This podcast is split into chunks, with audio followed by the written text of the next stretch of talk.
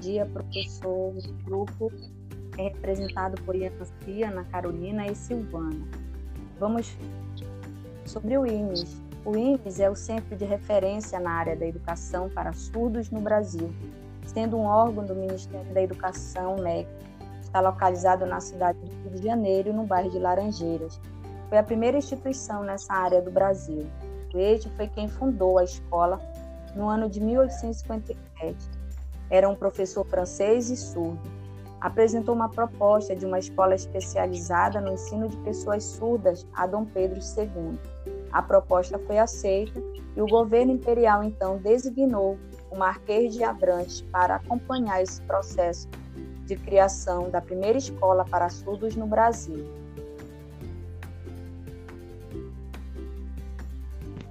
O Instituto Nacional de Educação dos Surdos, o INES, ele ocupa importante centralidade, promovendo fóruns, publicações, seminários, pesquisas e acessórios em todo o território nacional.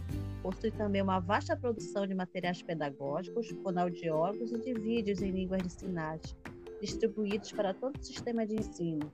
O INES forma profissionais surdos e ouvintes no curso bilíngue de pedagogia pode-se perceber que não foi algo tão simples, pois foi preciso que alguém fizesse essa fiscalização mais próxima, por ser a única instituição com especialização na área da educação de surdos nessa região do mundo. E por muito tempo o INES recebeu alunos de todo o Brasil e também de outros países. No início, a língua de sinais praticada era a língua de sinais francesa, por ser a língua materna de Kuwait.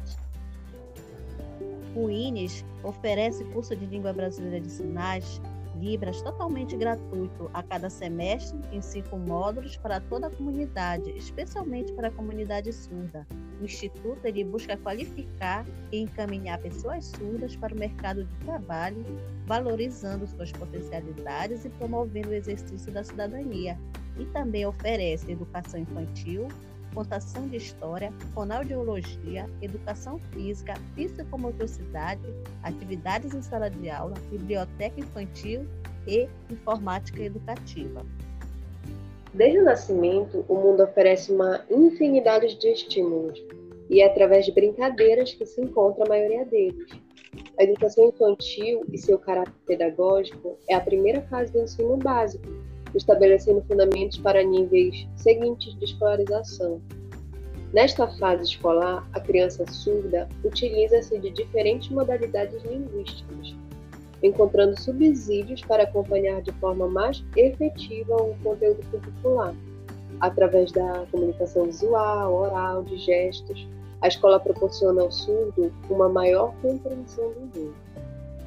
Na fonoaudiologia, tem como objetivo as competências comunicativas na modalidade oral e escrita, através da aquisição da língua portuguesa. Acredita-se que esse entendimento deve ser o mais precoce possível.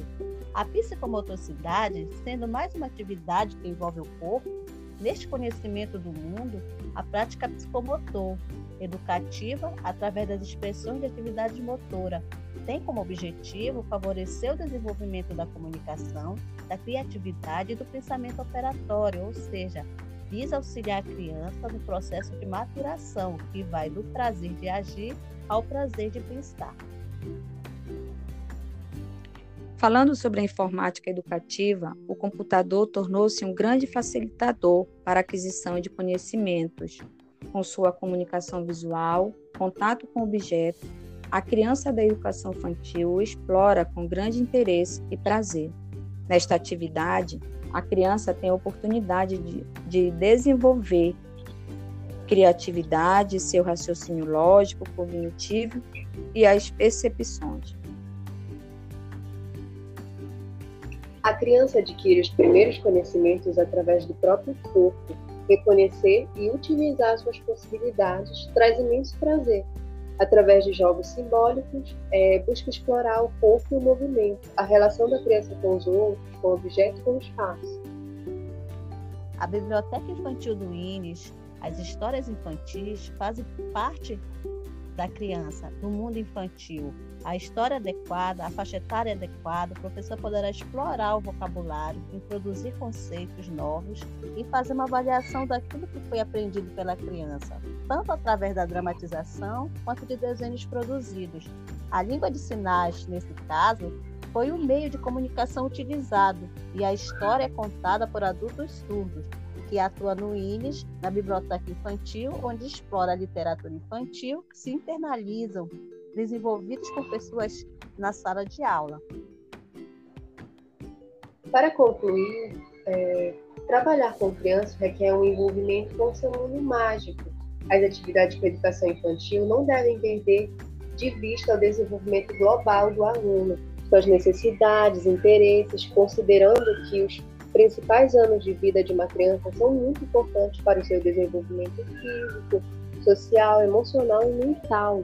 O professor da educação infantil deverá se comprometer em proporcionar oportunidades para desenvolver tais potencialidades da educação infantil. Inseridos nestas dinâmicas, professor e alunos terão oportunidade de explorar, experimentar, perguntar, questionar e aprender.